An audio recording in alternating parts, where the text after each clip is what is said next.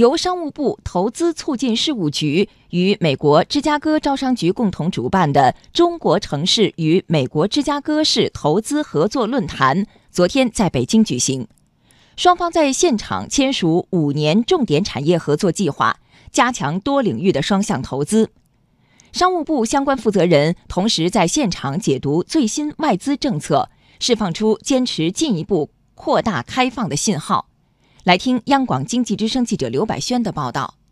在中美双方代表的见证下，商务部投资促进事务局和芝加哥招商局共同签署了2018到2023五年重点产业合作计划。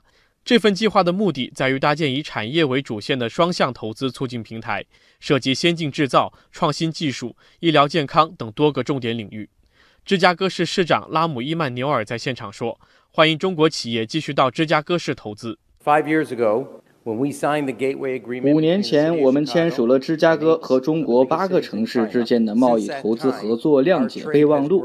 从那以后，中国和芝加哥的贸易额增加了百分之百，增速超过了中国与全美的平均贸易增速。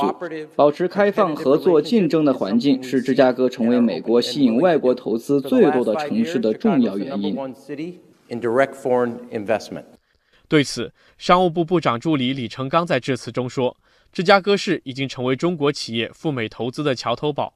美方代表在这个时间节点访华，发出了支持自由贸易、支持双边经贸合作、反对贸易保护主义的信号。在当前形势下，发出继续深化合作、反对贸易战的积极信号更难能可贵。伊曼纽尔市长和芝加哥市经贸代表团在此时访问中国，表明美国地方政府和业界对两国经贸合作前景抱有信心。中方近期密集的外资开放政策，同样释放出加深经贸合作的信号。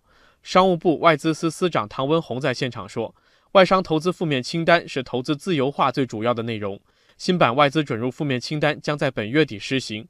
这次修订有两个重要特点：一个是开放的力度大，限制性措施缩减了将近四分之一，尤其是一些投资者高度关注的，比如像金融、汽车等领域。”大幅减少了外资限制性措施。